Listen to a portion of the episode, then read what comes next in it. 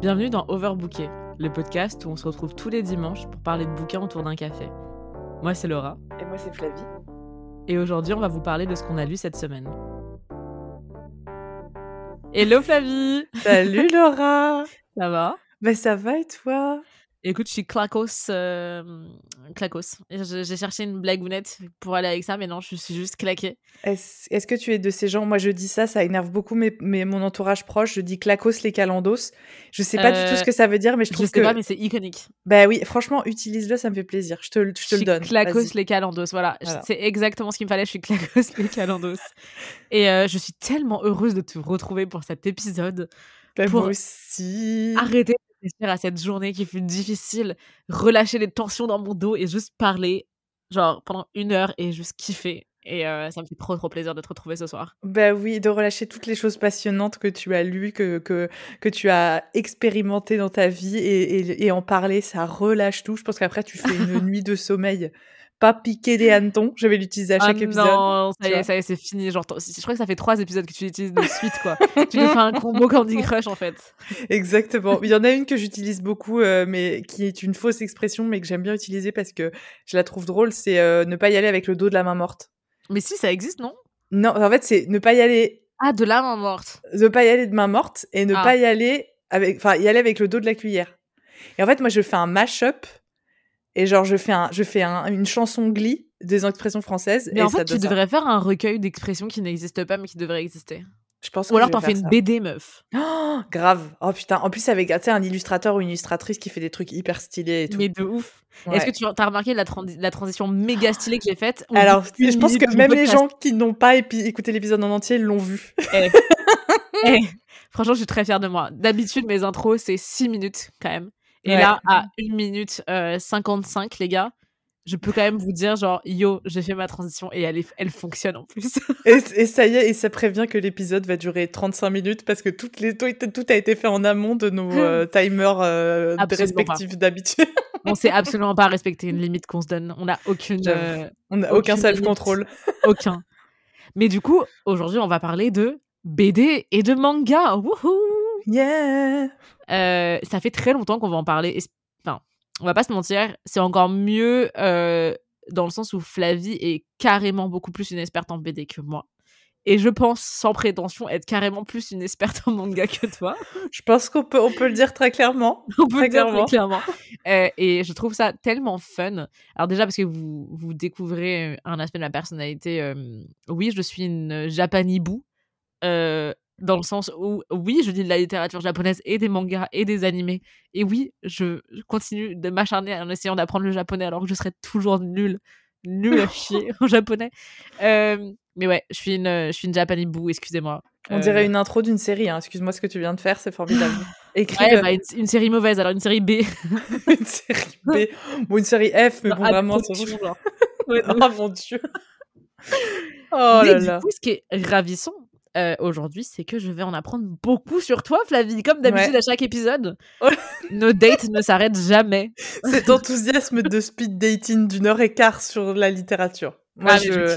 Moi, tu vois. Et tu n'as pas dit un adjectif que tu dis à chaque épisode. Moi, moi, je dis pas piquer des hannetons. Et toi, tu dis délicieux très souvent. Dis et tu ne l'as délicieux? pas dit encore. Ah, tu dis délicieux. Moi, à j'ai l'impression que je dis souvent sexy. Genre, je dis toujours, genre, ah, ce livre est tellement sexy. Alors que pour toi, il n'y a pas de raison, tu vois. Non, alors je te dis. Après, je, je, je m'autorise à dire que je réécoute les épisodes à chaque fois et c'est moi qui crée euh, toutes les toutes les stats de 20 bouquets sur Spotify. En fait, t'as un, un, un Excel où tu comptes, genre, littéralement les, les usages des Oh mots que tu utilises le plus. En vrai, franchement, ce serait stylé. Enfin, moi, je sais que fabuleux, je l'utilise trop. Euh, pas piquer des hannetons, tout ça. Mais toi, délicieux. Vraiment, genre, dès le premier épisode où on l'a fait ensemble, c'est un des premiers adjectifs qui est sorti et je pense qu'il ne se je dément pas. ça dans quel contexte Genre, euh, ce livre est délicieux?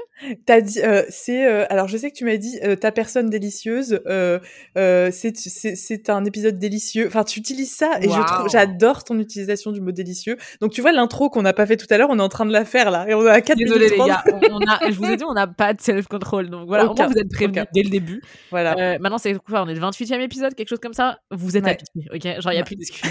Maintenant c'est bon, c'est dans vos têtes. Vous C'est savez. dans vos têtes. C'est ouf quand même. Je suis trop pressée d'être au centième épisode déjà. Oh, eh, mais, mais, tu sais, t'imagines 28 C'est plus 28, qu'un c'est quart. énorme. C'est énorme en vrai. C'est plus qu'un quart. C'est quoi cette statistique Mais- Mais non, mais 25 c'est un quart de 100. Donc on a fait plus d'un quart de sang. Après, moi je suis arrivée un peu plus tard.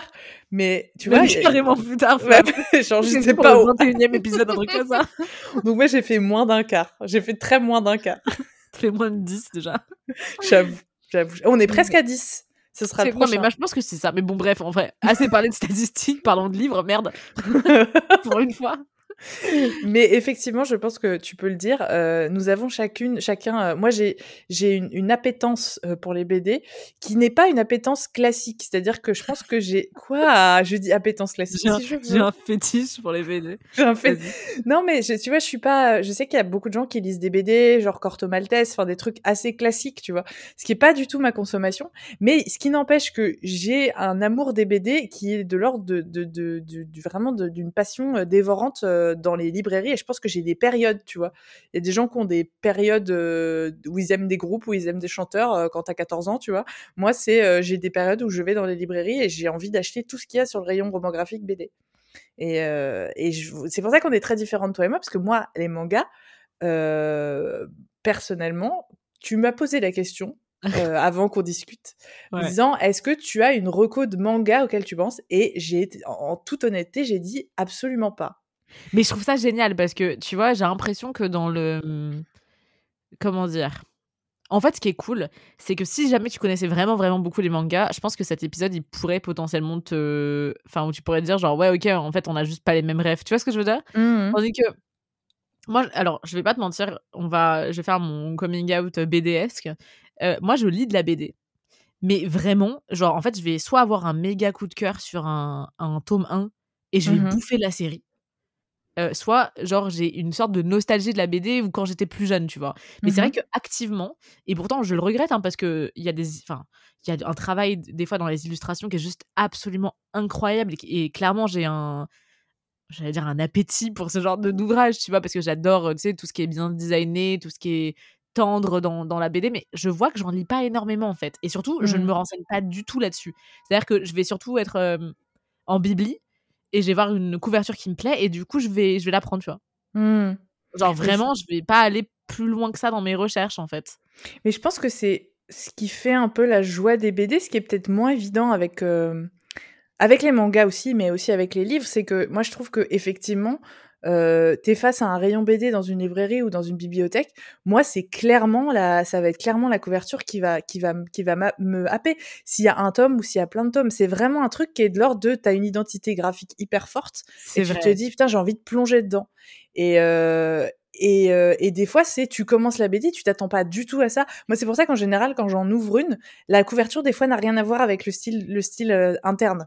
Et euh, parce que comme t'as plein de changements en termes d'histoire et tout ça des fois le, le, le, le style de la BD va énormément changer. Et c'est pour ça que j'aime bien juste feuilleter vite fait parce que des fois t'as des énormes surprises sur comment le, dessin va évoluer. Et, euh, et ça m'a fait euh, ça m'a fait ça pour plusieurs références. Euh, euh, je- J'en parlerai plus d'une précisément qui change, mais euh, voilà, on, on parle de BD moi, mais on, parlons de manga toi. Comment tu vois, genre comme comment euh, comment t'as l'impression plus c'est un truc de un- jeunesse. Ouais. Comment tu choisis quoi Enfin non, c'est pas Ouais. de la jeunesse, un manga. hein. Non, mais je veux dire, Euh, toi, t'as un lien avec la, ta Ah, jeunesse et les mangas, c'est un truc, tu vois ce que je veux dire. C'est pas du tout, euh, les mangas, c'est, effectivement, ce que je sais, même si j'ai pas de référence, qu'effectivement, c'est très très large, mais de ton Bah, enfin, comme t'en as déjà parlé, tu vois. Ouais, oui, c'est vrai que je t'en ai déjà parlé parce que je t'avais parlé de Lovely Complex, qui est un des mangas euh, que je, pour lequel j'avais énormément d'affinités. Euh, D'ailleurs, qui est d'un type shoujo. Je sais pas si tu connais les différences entre les mangas. Alors, je, je l'ai su, mais malheureusement, je, sais qu'au au lycée, euh, j'en avais beaucoup parlé avec des amis, euh, Ouais. mais malheureusement, j'ai plus en tête les différents types de mangas, donc si tu peux juste nous en donner quelques-uns. Quelle opportunité magnifique euh, pour en parler avec notre audience. Alors, du coup, dans le monde du manga, il y a trois gros, on va dire. T'as le shoujo, donc qui Mhm. sont les mangas pour filles, on va dire. Voilà, euh, pour jeunes filles, jeunes femmes. Euh, et quand je dis ça, c'est que c'est généralement centré autour euh, d'un personnage féminin. Et enfin, c'est comme ça que c'est traduit, hein, en tout cas. Donc, euh, c'est pas moi qui mets un jugement dessus. hein. Évidemment que des garçons lisent des shoujo. Enfin, je veux dire, euh, ça me paraît l'évidence même. hein. Euh, mes préférés, par exemple, c'est souvent des shonen, donc les shonen qui sont pour les garçons, soi-disant. Et en fait, du coup, tu as donc ces deux-là qui sont shonen pour les garçons, shoujo pour les filles.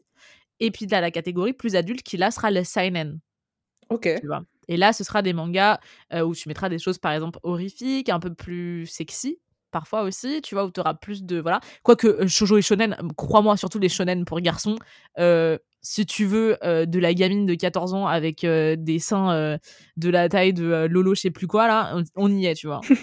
mais, mais du coup, tu as ces trois catégories. Et du coup, Lovely Complex, qui était le shoujo dont je parlais dans un épisode précédent, d'ailleurs, n'hésitez pas à l'écouter si jamais. C'était le Birthday Special, ouais, euh, dans lequel je parlais de ça et de ma relation avec le manga. Et, mais du coup, en gros, moi, j'ai grandi avec ces plusieurs mangas euh, que mon grand-père m'achetait euh, tous les mois.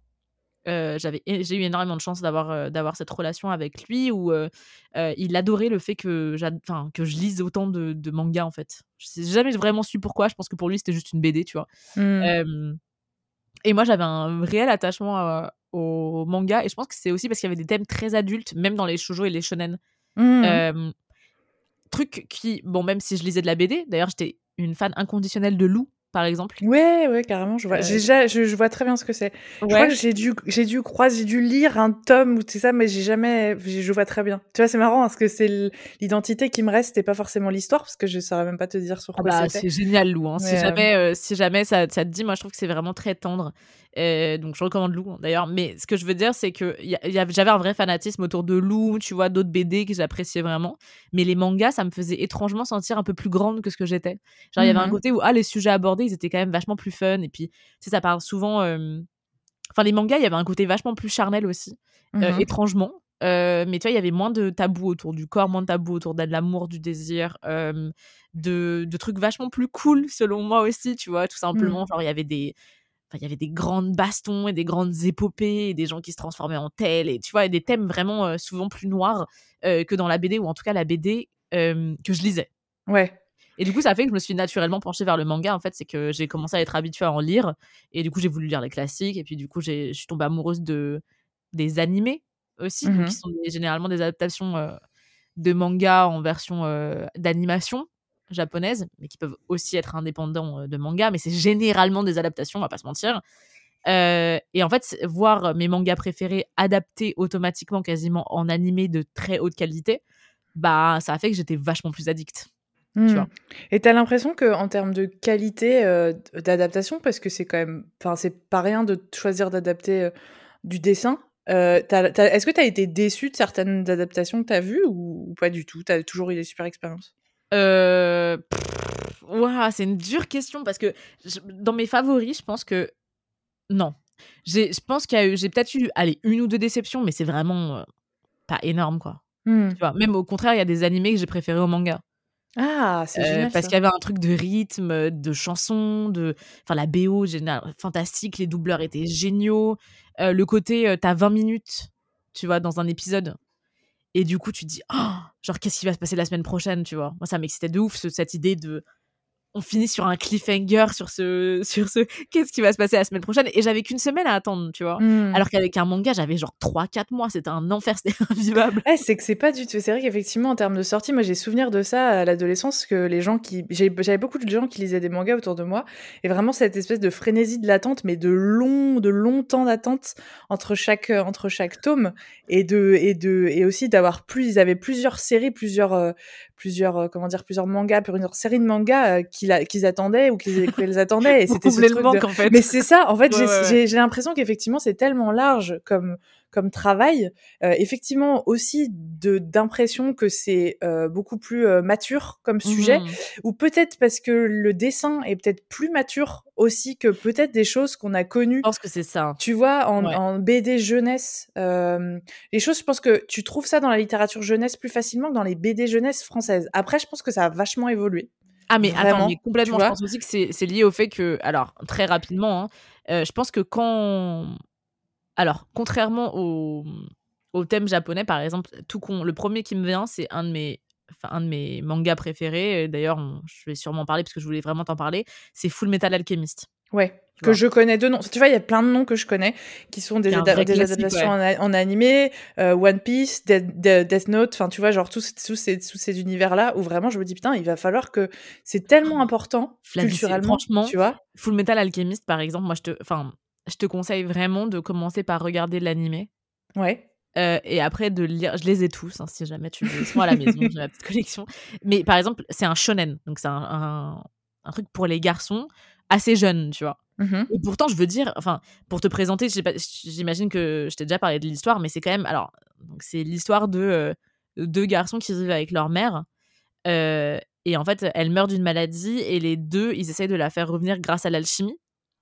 Euh, Oui, oui, avec oui. l'alchimie, ils bravent du coup une loi qui est, euh, qui c'est interdit de faire une transmutation humaine. Euh, donc ça fait que Edouard, euh, qui est le plus grand, il perd sa jambe et son petit frère, il perd son corps tout entier. tu OK. vois. Et Edouard, du coup, il sacrifie son bras droit en scellant l'âme de son frère dans une, dans une armure, en fait, qui était juste à côté. Et du coup, son frère habite dans cette armure et il décide. comment dire Edouard, du coup, il s'engage dans l'armée, tu vois, à genre 12 ans, enfin, un truc de malade, pour te montrer que c'est vraiment pour les garçons, hein, pour les jeunes Ouais. garçons. Euh, donc, il, s'engage dans l'armée en tant qu'alchimiste d'État, tu vois, officiel, et il décide de trouver la pierre philosophale pour, le, pour rendre son, le corps d'Alphonse, en fait, qui est coincé dans cette armure. OK.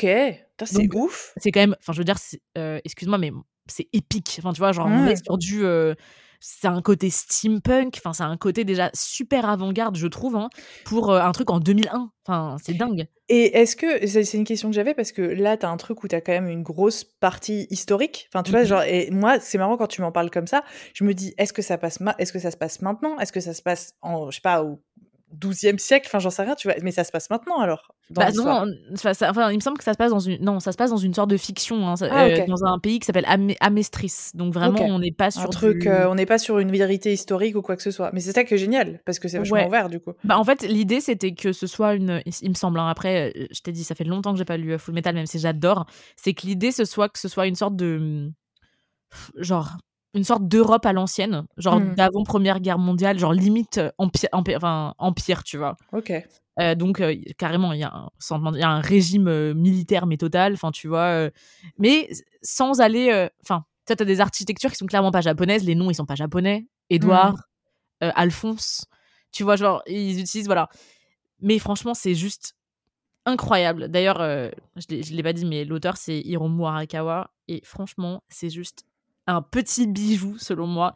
Et autant l'animé que le manga. Le manga, il est encore plus génial euh, dans le sens où tu t'attaches en plus à l'auteur, parce que un truc qu'il n'y a pas dans les BD, c'est que Mhm. les auteurs, généralement, ils écrivent entre les chapitres une petite. euh, genre, euh, ils vont mettre peut-être quatre cases en expliquant comment ils vont en ce moment, comment ils se sont sentis pendant l'écriture de ce livre. Tu vois Ok. et c'est super intéressant parce que finalement, tu t'attaches grave à ces gens qui te racontent des petites anecdotes. Genre, je me, suis, genre, je me sentais malade, par exemple, à- à- quand j'ai écrit ce livre. Ah, Et ils te le disent. génial. Ouais, c'est assez ouf, je trouve. C'est rare surtout ce truc de, de, de précision. Enfin, moi je l'ai vu dans d'autres choses, mais c'est vrai que c'est génial, je trouve en bande Ouais, en manga, ils le font vachement. hein. Mm, Ouais, en- ouais. en Tandis qu'en BD, un peu moins quand même. Plus, Ah ouais, euh, carrément. ouais. Carrément. Ca- Ou alors c'est euh, euh, c'est le cas de BD qui sont liés à des événements historiques. Tu vois, c'est des dessinateurs qui vivent un truc un peu traumatique ou un, truc difficile où vraiment ils, ils parlent de leur état émotionnel via le dessin. Mais c'est pas genre une précision par rapport à une histoire parce que ça n'a rien à voir en fait. Ça n'a rien à Bah, voir. carrément, d'ailleurs, euh, je sais pas, tu- tu- peut-être que tu connais, c'est un autre classique qui s'appelle Nana. Ouais, ça je Ouais. connais de ouais, ouais carrément de nom. Tu vois, en fait, j'en connais c'est dingue. On connaît plein, Parce que en fait. c'est hein. tellement. En fait, ça c'est terrible, c'est que c'est des choses qui sont culturellement. Enfin, même de ma génération, la meuf elle a 45 ans. Euh, mais euh, c'est genre, à- MCM, hein, à l'ancienne. Ça passait sur Ouais. MCM. Mais oui, de ouf. De ouf. vieilles, Et ouais. je me souviens, je me souviens de ben, One Piece qui passait à la télé aussi. Il passait c'était Ah pas ouais, sur bah oui, MCM, mais il y a, tu vois, genre. Ouais, euh, MCM aussi, non? Non, attends, t'avais des, t'avais des chaînes. euh, euh, euh, Virgin, euh, Vir- euh, Virgin. Ah putain, ah il y avait plein de date. chaînes comme ça. Ah le bad d'un coup, tu sais. Ben, Ah, au début de la Virgin TNT 17, en fait, Virgin Virgin 17, 17. Ouais, Virgin ouais. 17. T'avais Euh, Kazoo R- TV aussi. Ouais, ben, et- ben, sur France 4, il y avait des trucs aussi. Quand la TNT a des, non mais vraiment, enfin quand la Quand la TNT, TNT. oui, quand la TNT a démarré, c'était la folie. Il y avait des, il y avait, t'avais accès à des mangas sur les, sur les chaînes jeunesse, t'avais plein de trucs et tout. Mais comment j'ai fait pour passer complètement à côté? Il y a des trucs comme ça, c'est des grands mystères. Mais je trouve ça génial parce que je m'en souviens, tu vois, genre mes potes, Nana. euh, Mais ça veut dire que t'as encore tu plus de choses magnifiques à déguster euh, dans les prochaines années de Ouais, génial. ouais, ouais. Mais ce qui est cool, c'est que j'ai accès à une adolescence que je n'ai pas eue. Bah, surtout, en plus, il y a des mangas, c'est tellement mature que moi, je trouve qu'au contraire, déjà, il y a des trucs que je regrette d'avoir vu aussitôt, tu vois. Ouais. Mais d'ailleurs, juste parce que je parlais de Nana très brièvement, en fait, pour te dire, Nana, euh, donc Ai Yazawa, qui est l'autrice de Nana, Ouais. euh, en fait, c'est dans les mangas qu'elle avait. Elle, en fait, elle a eu une grave maladie, mais je sais pas exactement laquelle, honnêtement. Mais en fait, c'est dans les mangas qu'elle enfin, qu'elle disait à, au lecteur. En fait, elle écrivait des cases où elle disait mon état se détériore, c'est possible que je doive arrêter Nana. Enfin, tu vois, genre des trucs comme ça.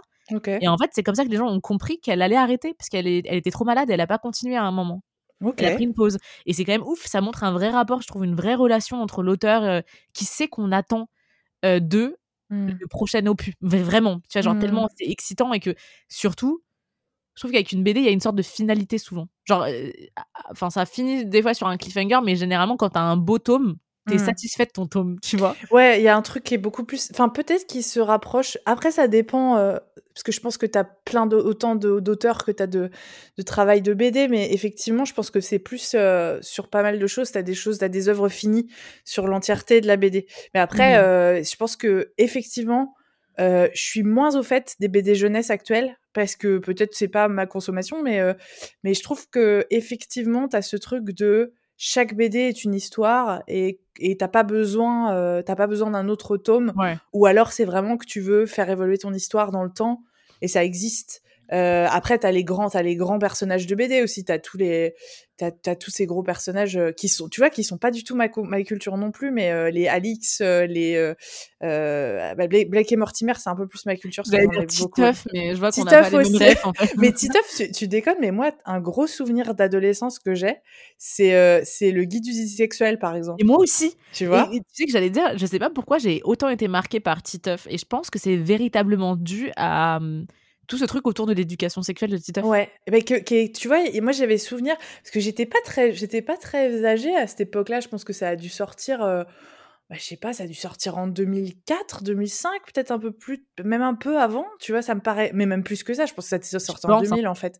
Et hem et j'ai souvenir que ça passait à la télé en en dessin animé, mais que j'aimais pas le dessin animé, mais que j'étais hyper fan de du fait qu'ils aient fait un un livre sur le sujet et je me rappelle l'avoir acheté moi, tu vois? Et Ouais. qu'effectivement, ça m'a pas marqué l'univers de Titeuf. Je me rappelle de certains trucs, mais par contre, ce livre-là, je trouve que ça a été une ouverture pour les jeunes ados et les enfants qui peut-être a été un peu précurseur, heu, sur des trucs. Parce que je pense que ça a fait un bah, ça a dû faire une onde de choc à un moment donné, je pense, Je suis assez d'accord avec toi, mais je pense du coup enfin parce qu'après on va passer à nos à nos parce qu'on voulait faire en gros une sorte de recommandation, heu, à l'autre en fait par rapport à ce qui pourrait pas forcément lui plaire, mais les trucs iconiques un peu entre la BD et le manga. Mais tu vois, je trouve que la différence majeure entre la BD, en tout cas pour ma génération, puisqu'on a quand même 5 ans d'écart, Bon c'est pas énorme en termes générationnels, hein, en vrai on est un peu de la même génération. Mais je pense que ce qui fait la différence, c'est que tu vois, Titeuf et même le guide du zizi sexuel où tu te dis: «Bah quand même ça a été une énorme avancée», bah putain qu'est-ce qu'elle est tardive comparée au manga où là tu as une, heu, Ouais. une ribambelle de thèmes avec des gens, heu, qui te parlent par exemple, un de mes un de mes enfin genre que je mentionnerai plus tard, genre on parle carrément de: «Est-ce qu'un humain mérite d'être vivant? Est-ce Ouais. que la justice doive être doit être donnée par un homme qui pourrait les tuer tous?» enfin tu vois? Il y a des Mmh. je veux dire c'est quand même très adulte, Mmh. alors que pourtant ça rentre dans la catégorie, heu, jeune. Ouais. Et tu vois, du coup, forcément, quand tu as ça dans les mains, c'est tout con, hein, mais par exemple, tu as, heu, 12-13 ans et tu as le guide du zizi sexuel ou un truc comme ça. En fait, genre, tu as une enfin 2 mondes complètement différents qui pourtant d'une façon ou d'une autre se rejoignent parce qu'ils te parlent d'une ouverture que tu connais pas. Enfin, Mmh. tu vois, je veux dire, enfin, heu, vaut mieux ne pas avoir connu, ni des envies de meurtre, ni voilà. Mais c'est vrai que du coup, je me enfin, je pense que c'est vraiment là la différence entre le manga et le après évidemment, ça dépend quel type de manga les gens consomment, mais en général, je trouve que c'est vachement plus, heu, je vais pas dire bâtardisé, mais presque, heu, la violence, heu, le sexe, l'adolescence, tous ces thèmes-là, ils sont vachement plus normaux dans le manga. En tout cas, ils sont vachement plus étalés par rapport à la BD. mais est-ce que tu as l'impression que c'est un truc parce qu'on en a déjà parlé sur la littérature japonaise, sur le rapport à la violence. Est-ce que Mmh mh. tu as l'impression que c'est quelque chose qui est culturel ou que c'est un rapport à l'âge qui est différent dans la enfin, de l'impression que tu as des choses que tu as lues, puisque c'est quand même des choses pour les jeunes ados.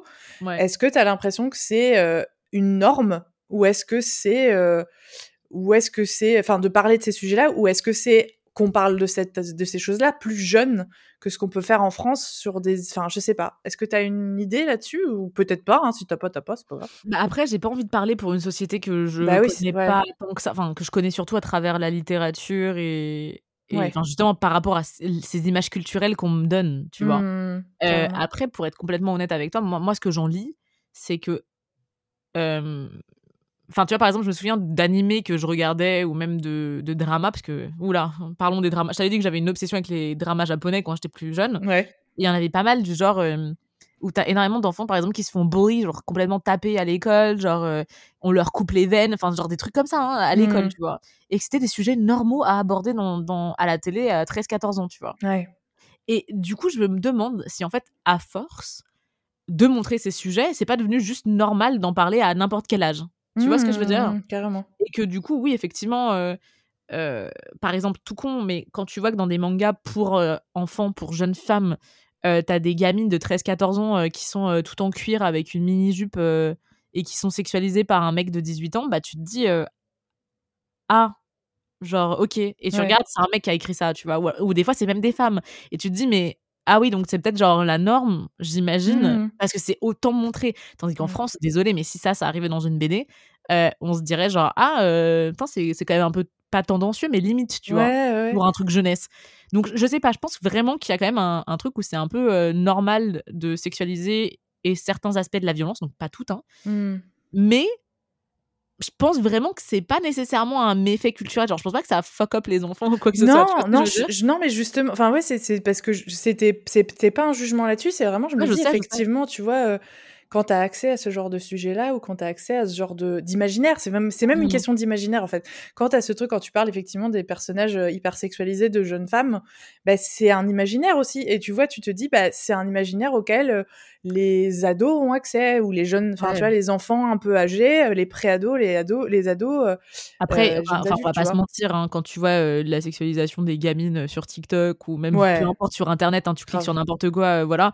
Grave. Je pense que c'est pas non plus euh, Full Metal Alchemist euh, et euh, Ah non, tu complètement. Et d'ailleurs, petit petit prop à Full Metal Alchemist qui a un des personnages les plus magnifiques certes euh, de, de tous les temps Lust qui est un personnage qui parle de désir enfin bref euh, mais qui aussi a des personnages féminins juste incroyables et c'est un, un- d'ailleurs je crois hein, que dans le manga, le manga les gens pensaient que c'était un homme qui l'avait écrit mais c'est une femme Ah. Euh, et d'ailleurs ces personnages féminins sont juste incroyables dont un euh, Windy qui est une mécanicienne qui essaye de faire tenir euh, euh, tu vois la, la- un peu la maison la ferme qu'elle a tu vois et euh, qui fait tout pour aider Edouard euh, parce qu'elle veut que Alphonse retrouve son corps machin et elle c'est une battante enfin tu vois il y a des femmes dans l'armée dedans et c'est des représentations que j'ai pas vues énormément Mhm. euh, dans les dans les mangas à moins qu'ils soient faites par des femmes Ouais.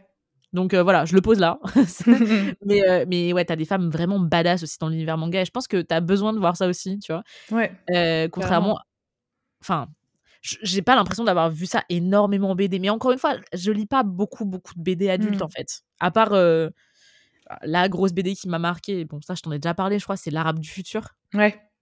que bon mais je pense que c'est ça a marqué énormément de gens donc je ne surprends personne en disant ça et tu vois Mais là ouais. enfin, même là le personnage féminin il est pas badass du tout enfin tu te dis ok enfin tu vois Mm. Mais c'est marrant parce que moi, c'est un, un personnage euh, qui a été euh, pour moi badass et qui a été une représentation. Euh, c'est marrant parce qu'on était euh, en, en bouquinerie donc euh, à Nantes cette semaine. Et en fait mes potes avec qui j'étais on a eu la même réaction quand on est tombé sur les BD euh, Yoko Tsuno je sais pas si tu connais c'est de, Ro- Rojo- de Roger Leloup et c'est un auteur belge. Et en fait c'est l'histoire c'est un truc entre la science-fiction et la bande dessinée d'aventure. Et ce- le personnage principal de, de cette BD c'est une femme donc japonaise. euh, et, et c'est moi j'ai souvenir de les avoir Ah, ça me bouffés dit rien du quand j'étais quand j'étais petite. Pourtant je suis pas du tout fantasy je suis pas du tout science-fiction mais alors j'ai dévoré ces trucs là et je sais je me souviens d'un en particulier qui se passe un à peu orientaliste non?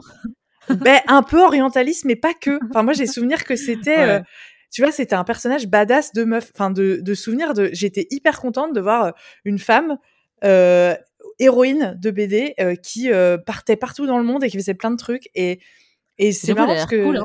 Elle, franchement, moi, je ferais que je relise maintenant. Peut-être c'est hyper problématique. Je, je n'exclus pas ça. Mais après, euh, c'est l'époque. hein. Enfin, je, je veux pas excuser Ouais. la- le problématisme, mais bon, enfin, faut, faut aussi remettre les choses dans leur contexte. Genre, des fois, il y a des, même des petits, euh, comment, des petits pas sont des pas en fait. Bah oui, non, mais c'est clair, c'est clair, c'est clair. Et, euh, et c'est, ça a été créé dans les années 70. Donc, tu Ah vois, oui, t'as un truc où un personnage, euh, euh, c'est un, tu vois, c'est un, une ingénieure en électronique, euh, pilote d'hélicoptère, euh, et ceinture noire d'aikido, tu vois. Donc, genre, hyper, euh, hyper badass et tout. Édition Euh, Dupuis, hein, d'ailleurs, qui nous suivent. Merci Dupuis. Coucou Dupuis. on vous aime aussi. on vous aime aussi. Ah, mais, Mais, écoute, trop chouette, ça me donne grave envie. Hein. Et en vrai, franchement, Moi, c'est un souvenir de BD d'héroïne hyper fort chez moi et je pense que maintenant, je pourrais carrément en lire encore, tu vois? Parce que je suis pas sûre que ce soit principalement jeunesse. C'est ça la question, Bah, ça je a pense pas l'air, hein. tu vois, c'est pour moi, c'est pas jeunesse et j'ai des souvenirs vraiment celui à Bruges, je sais plus comment il s'appelle, mais il est incroyable et heu, putain, je peux peut-être te trouver ça. Heu, je crois que c'est L'Orgue du Diable qui est du incroyable, ouais, qui est est genre sur la page le Dupuis là, j'ai noté parce que franchement, tu sais quoi, si je vois ça à la bibliothèque, j'irai en prendre un quelques-uns par. Franchement, oh, franchement, go, hein, parce que c'est c'est un souvenir, heu, tu vois, c'est des trucs même maintenant, tu vois, comme on quand on quand on les a vus à la à la Bouquinie nantaise, heu, à qui on fait coucou aussi, ah mais on était moi j'étais j'étais refaite, quoi. J'étais là genre: «Ah, trop bien!» et j'avais c'était ce sou souvenir.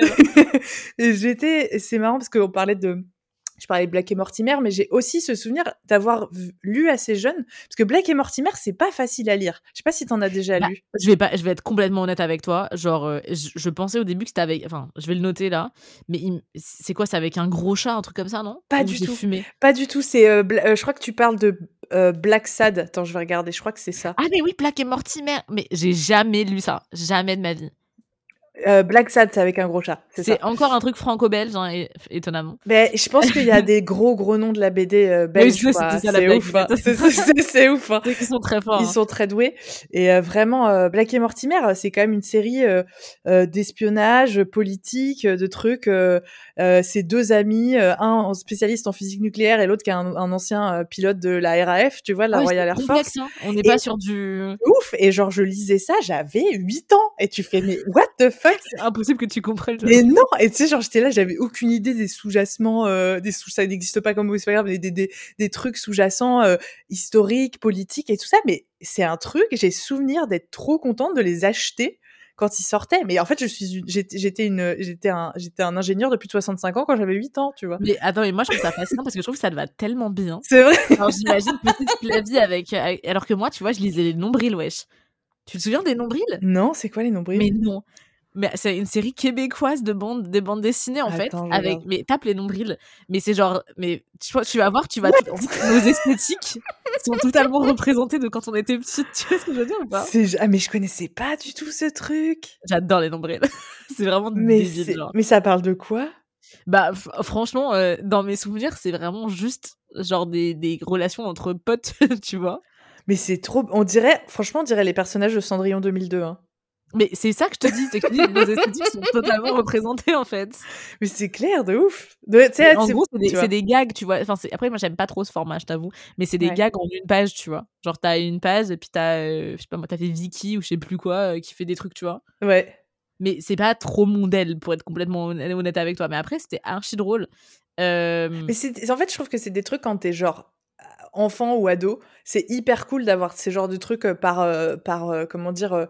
Par vignette, enfin pas par vignette, Ouais. mais par planche et et c'est pour ça qu'on par on en parlait tout à l'heure, heu heu, moi j'ai souvenir enfant d'avoir beaucoup lu Max et Lily, Tom Tom et Nana, tu vois? Des trucs où genre Trop tu allais à la bibliothèque et tu en ach tu en prenais 3-4 et tu les mais tu les bingeais. Ça existait pas encore à l'époque, mais tu les bingeais tellement vite. Tu retournais le lendemain, tu en prenais 3 autres et en fait, ce truc hyper c'est des toutes petites des trucs assez courts et tu les trouvais dans les revues pour enfants. Moi, j'ai souvenir d'avoir lu énormément Mais de revues pour enfants, tu vois? Il m'a acheté Spirou. Ah ouais, moi, c'était Astrapi, j'avais Astrapi et dans Spirou, tu avais plus de BD, mais même dans Astrapi, même dans les j'aime enfin, tu sais, tous les j'aime lire et tout ça, tous les petits trucs machin, il y avait tellement de choses là-dedans et tu moi, je bouquinais, je me souviens, j'ai beaucoup j'ai lu assez jeune et et genre vraiment, je bouquinais des trucs comme ça et heu, c'est c'est fou, c'est fou, c'est fou, c'est Moi, fou. je tiens je tiens à dire que le l alors j'ai une anecdote, que moi je trouve très, très mignonne et qui m'a vachement touchée quand j'étais petite. C'est que alors mon mon papa est tunisien, voilà et il a grandi en Tunisie et lui, ado, même plus qu'ado, hein, genre, jeune adulte, heu, il lisait le le journal de Spirou. Ah! OK. Enfin, en tout cas, oui, c'était ouais, c'est bien ça, c'est le journal de Spirou, c'est bien ça le nom et en fait, heu, il y avait un petit un un côté limite, genre, heu, c'était normal, heu, pour eux, genre jeunes enfin adultes, on va dire, de de continuer un peu à lire ces trucs-là. Parce que justement, c'était ce côté: «Ah tiens, ça» enfin, je crois que c'était pas vraiment publié en Tunisie, tu vois? Un truc comme ça et du coup, il il m'expliquait genre, toutes les générations le lisaient, en fait. Ah! C'est. Genre, genre en mode tu partageais le truc et tu étais mort de rire et puis tu tu gardais les blagues et tu les partageais aux plus petits et tout et je trouve ça tellement mimes, tellement adorable que du coup, j'ai étrange enfin étrangement un un attachement à Spirou alors que pourtant c'est pas forcément. Enfin, je suis pas vraiment la target, tu, vois ce que je veux dire? Non, et puis c'était, puis c'est pour moi c'est euh, plus, c'est plus vieux encore. Tu vois, ça a une histoire. Euh, c'est, je pense que ah bah les, ouais, tu m'étonnes. les gens plus âgés que que nous, euh, même 10, 15 ans plus vieux, ils ont l'habitude. C'était plus habituel pour eux de lire Spirou que nous, tu vois. Donc Ah, c'est trop. C'est comme. Euh, c'est trop adorable, je trouve. Tu sais, c'est comme, enfin, c'est tout con, mais je, je vois même Tintin, la résonance que ça a avec ma mère, tu vois. Ouais. Alors que pourtant, moi, moi. Remarque, j'aime bien Tintin, hein, je vais pas mentir, moi, je trouve ça vraiment chouette, tu vois. Genre, si par nostalgie, j'en lis un, je vais être là, genre, oh, tiens, tu Hmm. vois, ça plaisir. ouais, c'est des, c'est des, moi, c'est des lectures pareilles. euh, T'as l'impression que c'est des, des classiques. Enfin, Ouais, t'as vraiment, tu vois, genre vraiment euh, des souvenirs de lire ça, tu sais, dans les maisons de vacances et ils ont toujours des Tintins, ils ont toujours des Astérix, tu vois. C'est des trucs. euh, moi, j'ai des souvenirs de frayeur devant des Astérix. euh, Le, moi, le coup du menhir, ça m'a défoncé. J'étais là, c'est horrible cette histoire. Il se prend un putain de menhir dans la tronche et il devient fou et tout. J'ai des souvenirs de, de terreur terrible. Pas, pas trop sur De Tintin. terreur, carrément. Ah ouais, sur, sur celui. Moi, le coup du menhir, il m'a fait. Je sais pas si c'est le cas pour vous, mais moi, le coup du menhir, il m'a traumatisé. Je t'avoue, je vois même pas de quoi tu parles. C'est euh, c'est euh, un tome où t'as genre euh, où euh, Panoramix se prend un menhir dans la tronche et il perd la il perd la raison. Et il est horrible. complètement non mais c'est horrible, c'est affreux. Et euh, j'ai Ah. souvenir voilà de certains, mais j'ai pas lu les tout récents. Mais c'est vrai que tu vois c'est des c'est des c'est des séries classiques comme ça. classique. euh, Bah ouais, et c'est comme. Marsupilami. Enfin, je veux dire, il y a Ouais. un moment. Mais non, écoute, moi, je, moi, je t'avoue que j'ai, enfin, bah, d'ailleurs, je m'étais dit que j'a- j'allais rapporter une recommandation euh, BD adulte un peu. Euh, je pense que ça pourrait te plaire. En plus, je l'ai lu en 2021 et ça s'appelle Adult Land. Euh, d'ailleurs, c'est drôle parce que tu sais, on parle du fait d'adulte euh, jeunesse. hein. Ça s'appelle Adult Land de Young Jin Ho, qui Mhm. du coup est euh, un auteur coréen. Et ça parle, en gros, enfin, en gros, c'est un bar qui s'appelle Adultland, qui est une sorte de parc d'attractions euh, réservé aux adultes, tu vois, Mhm. où les gens peuvent boire un, un verre en compagnie d'une inconnue, euh, qui en fait sont des robots. Des robots, genre un peu hôtesses, tu vois. Mhm. Sauf qu'en fait, il y a cet homme, je me rappelle plus de son nom, qui va dans ce bar et euh, il se dit, enfin, tu vois, il, a, il est avec. euh, Enfin, il y va un peu au hasard, tu vois. Il se dit, bon, bah, vas-y, je vais boire un verre là-bas. Tu sais, c'est sur une île un peu, un peu perdue en Corée. Et euh, en fait, il parle avec cette hôtesse et il réalise qu'elle a les souvenirs de sa femme défunte.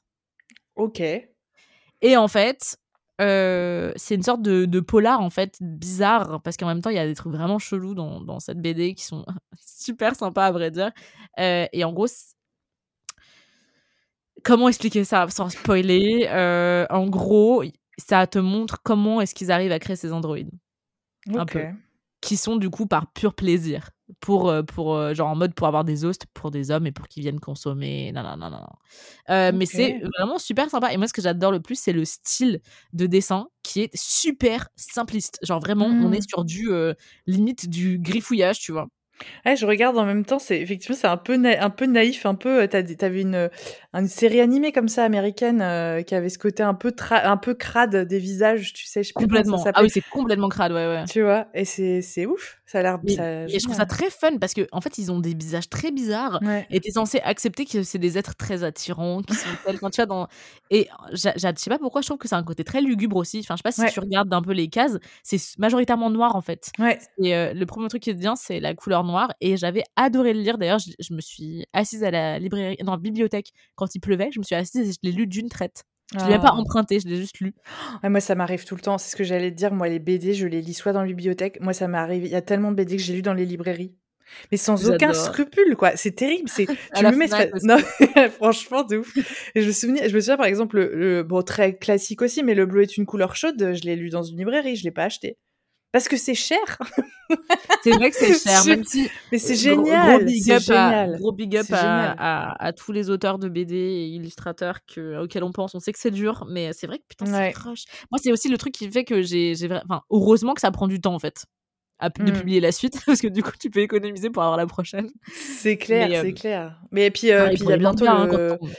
Le festival d'Angoulême aussi, je pensais. Gros big up à tous les auteurs et les autrices qui vont aller à Angoulême parce que c'est un super, une super plateforme pour le festival de BD. Moi non plus, j'irais bien. J'ai jamais été à Angoulême, tu vois, il y a des trucs comme ça. Peut-être qu'on nous invitera euh, pour. Avec plaisir, on est là. Nous, grande autrice de, BD. Euh, mais non, non, tu vois, c'est un peu, c'est un peu la même chose pour le budget manga. Moi, je vois, et d'ailleurs, sans scrupule, maintenant, je le dis, euh, je, enfin, il y a eu un moment de ma vie, et je le fais toujours, où maintenant, je paye, euh, tu sais, il y a des apps euh, où tu peux lire des mangas, en fait, sur ta tablette. Ah Tu vois, tu payes, euh, je crois que tu payes un certain truc par mois, et en fait, t'en lis par mois. Euh, je sais pas à quel point c'est bon en termes de rémunération pour les gens, Mmh. euh, mais je pense que c'est toujours mieux que les télécharger illégalement ou tu vois. Oui, c'est ça. Euh, mais en tout cas, enfin, c'est assez fun. D'ailleurs, je les emprunte aussi beaucoup parce que un manga, dis-toi, des fois il y a 35 tomes quoi, et un Mmh. manga c'est 8 euros. Enfin, tu vois, il y a quand même un truc, c'est un budget de ouf. Mmh. C'est vrai. Mais, mais je comprends la passion de les collectionner. Moi, j'en ai plein et je les adore. J'adorais euh, aller chez les gens, que je- mes potes qui lisaient des mangas et de voir ces énormes bibliothèques remplies de mangas. Ouais, je trouve ça magnifique. C'est fascinant. Hein. Ouais, c'est c'est d'une beauté parce que c'est parce que parce que c'est du graphisme déjà. L'objet est graphique, genre l'objet est complètement graphique et quand on a plein, c'est absolument dingue. Je trouve ça, j'adorais ça. Et je pense que chez toi c'est comme ça, donc j'ai trop envie d'aller chez toi en fait. Mm, Non, mais euh, j'en ai pas mal. En fait, c'est dans la chambre d'amis parce que j'en ai tellement que ça remplit une bibliothèque entière. et je peux pas la mettre dans ma chambre. Euh, Laura, elle en est à, un tel point qu'elle euh, décore la chambre d'amis. Bah, Avec mes mangas. C'est exactement ça. mais du coup, Flavie, euh, après 40 minutes à parler ensemble, as-tu des BD à me recommander? Ouais, alors moi, j'ai, la première qui m'est venue, c'est une amie qui l'a, l'a offert à mes parents il y a plus de dix ans, que j'ai adoré, qui est une, une merveille, vraiment une merveille. C'est euh, euh, Tout seul de Chabouté. Je connaissais pas du tout Oh, cet ça me auteur. dit quelque ça chose. dit quelque chose. Euh, Christophe Chabouté, qui est quand même une, un gros, une grosse ponte de la BD en, en France. T'es en train de me Euh, dire que c'est normal que je le connaisse parce qu'il est très connu.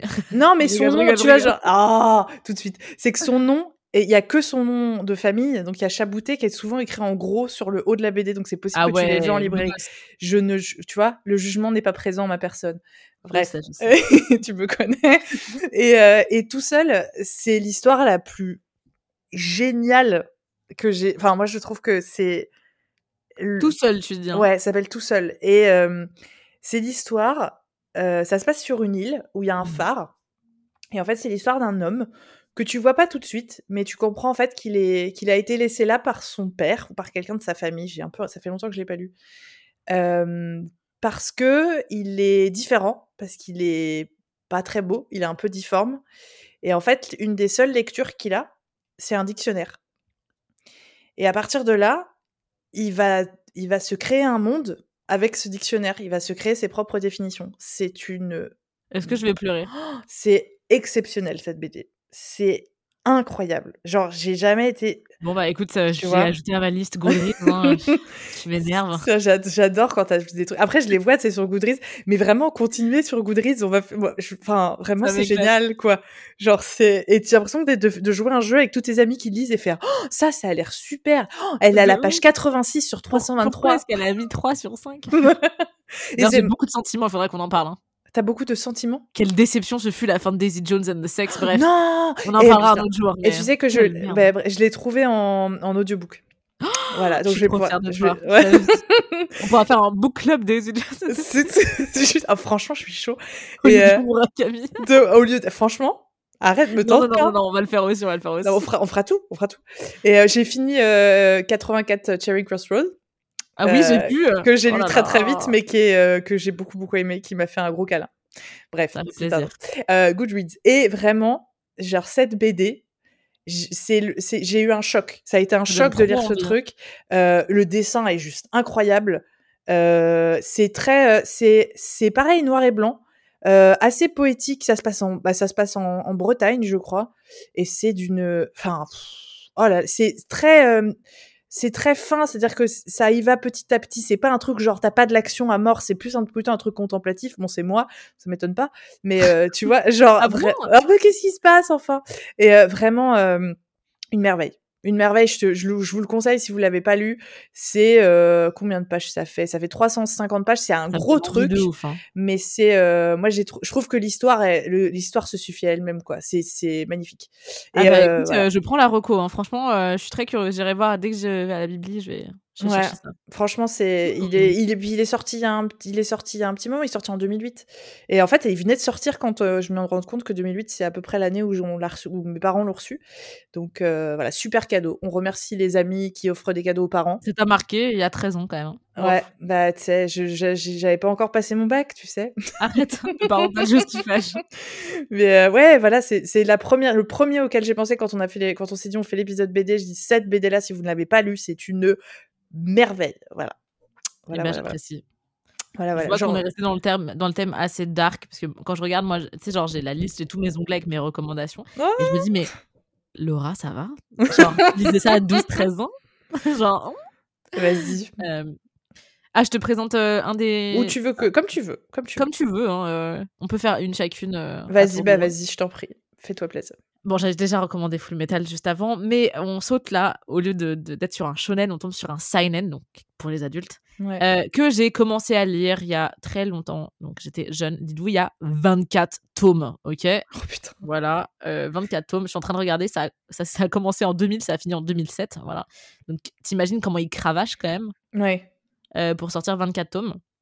Tu aimes bien les trucs longs en en 1000 exemplaires quand même, hein, parce que tu vois, Mais j'y les peux rien, c'est pas moi qui ai choisi, j'y peux rien si leurs histoires, elles sont fascinantes, enfin genre non, mais genre c'est enfin je je trouve ça assez impressionnant parce qu'effectivement tu sais genre, je pense à Hometown Cha-Cha-Cha parce qu'on va le sortir à quasiment un épisode sur 2. ah Mais ouais. tu veux dire les dramas, c'est quand même ce truc, c'est sur la longueur long, aussi, tu vois? Et pourtant, j'arrive pas à finir un un livre de plus de 400 pages, quoi. Franchement, c'est honteux.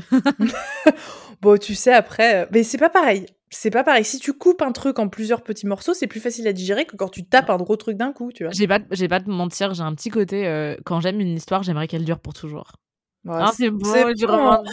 You're so romantic. Oh Heu, mais c'est vrai que même quand elles sont enfin, par exemple, regarde celle-ci, donc qui m'a vachement accompagnée, elle s'appelle 20th Century Boys, OK. heu, de, Naoki Urasawa et du coup, alors pour vous présenter alors franchement, je pense qu'il y a rien de mieux que de vous lire le synopsis parce que quand j'y pense, heu, c'est très c'est assez compliqué à résumer. Du coup, je vais vous lire le synopsis, mais de façon dramatique. Écoute, Heu, vas-y. mais je pense que c'est un des meilleurs synopsis que j'ai jamais lu de ma vie, OK? Donc, 1969, un groupe d'enfants se retrouve régulièrement dans une base secrète sous l'impulsion de Kenji Endo. Les enfants inventent une histoire de science-fiction racontant la destruction de l'humanité par une organisation maléfique à laquelle ils s'opposaient pour finir par devenir les sauveurs du monde. Ils consignent cette histoire dans un cahier de prédiction. Donc un cahier qu'ensemble ils ont gardé. Tu dis cahier, c'est très mignon. Tu dis quoi? Tu dis moi je dis cahier? Cahier? Un cahier. Un cahier. Euh, back to 1997, donc 30 ans plus tard. Après le suicide de Donkey, un des enfants du groupe, Kenji, devenu depuis gérant d'un combini, se retrouve impliqué malgré lui dans des sombres dessins d'une secte apocalyptique dirigée par un certain Ami, qui réalise une à une les prédictions que lui et les autres enfants avaient imaginées. Qui est Ami? Probablement un ancien ami de Kenji, mais lequel? Kenji arrivera-t-il à empêcher la fin du monde qu'ils avaient annoncé dans leur cahier pour le 31 décembre 2000, à minuit? Ça envoie du pâté, hein. je veux dire, please, quand tu, quand tu dis ça, genre, t'es excited.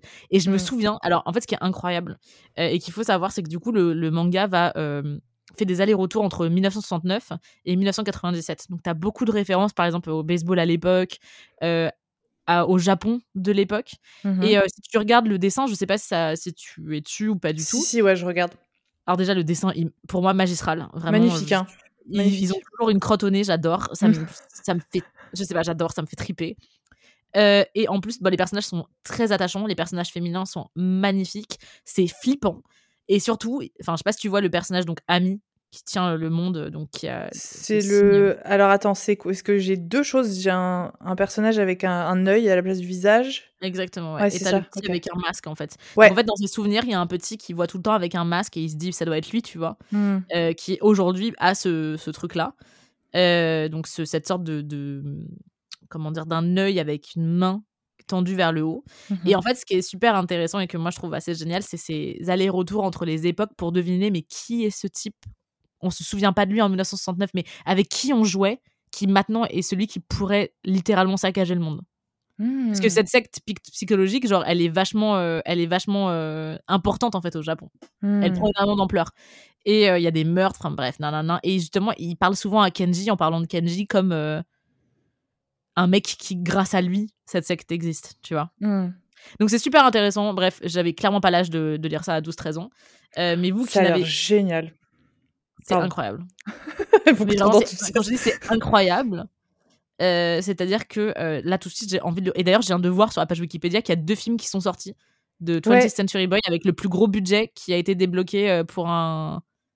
Du plus, gros, du plus gros budget de l'histoire du cinéma japonais avec 6 milliards de yens, soit 45 millions d'euros. Et je vais carrément regarder ça ce soir. Lol. Ah, mais ça a l'air, ça a l'air de. Enfin, vraiment, même le dessin, l'histoire. Moi, j'ai. Alors, À savoir, on se découvre chacun le monde est noir, on découvre chacune nos noirceurs, heu, respectives. Moi, j'ai un je suis passionnée par les histoires de sectes. Ça Ah mais moi aussi. Bah, bah, alors moi aussi. ah. Alors, si tu veux, j'écoute un podcast qui parle H24 des histoires de sectes. J'adore ça, ça m'éclate. Et surtout au Japon, enfin ça m'éclate. Non, c'est abominable. Euh, parce que quand je dis ça m'éclate, c'est plus quand tu écoutes du true crime. Tu vois ce que je veux Mmh. dire? Ouais, Genre, ouais, Un côté fascinant tellement c'est tordu. ouais. Et euh, pareil, euh, d'ailleurs, au Japon et en Corée, t'as des, des énormes histoires de sectes que je trouve vraiment, vraiment très, très glauques. D'ailleurs, Murakami a sorti un livre là-dessus. Euh, voilà. Toujours le moyen de le lui. placer. On est sur Patricia Smith ou Haruki Murakami J'ai pas parlé d'elle, putain. Non, je te dis, c'est moi qui t'en parle à chaque fois. Ah, mais ceci étant dit, enfin, je pense, euh, enfin, pareil, genre, je pense que si t'aimes les histoires de sectes, tu vas trouver ça incroyable, cette histoire. Putain, ça donne trop envie. C'est, si tu vois, c'est, ce qui est génial, c'est qu'en parlant toutes les deux, on découvre des univers dont on n'avait aucune idée. Donc c'est trop bien. Genre, trop bien. hein. Mais c'est la vie du podcast, en fait. Mais du coup, euh, tu sais quoi, on devrait commencer à, à lire slash regarder en... et se tenir au courant du suspense, parce que moi, je me souviens plus du tout de qui est Ami, justement. Ouais. Vraiment, j'ai aucun souvenir. J'ai fini, je crois que j'ai fini le manga genre en 2010-12, quoi, tu vois. Genre, Mm. je vois plus, du- enfin, je vois plus tout ce qui se passe. Ouais.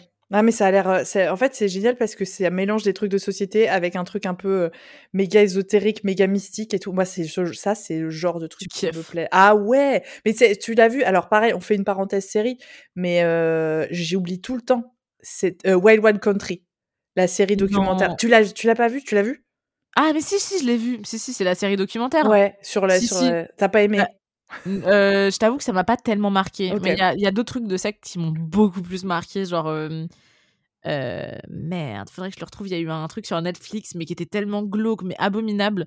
Et en plus, le pire, c'est que moi, j'a- j'avoue, j'ai un penchant pour. bah, vous savez, hein, maintenant, à ce stade, j'adore ce qui est polar, truc méga glauque. Alors que pourtant, je suis la meuf la plus flippée du monde. C'est-à-dire que.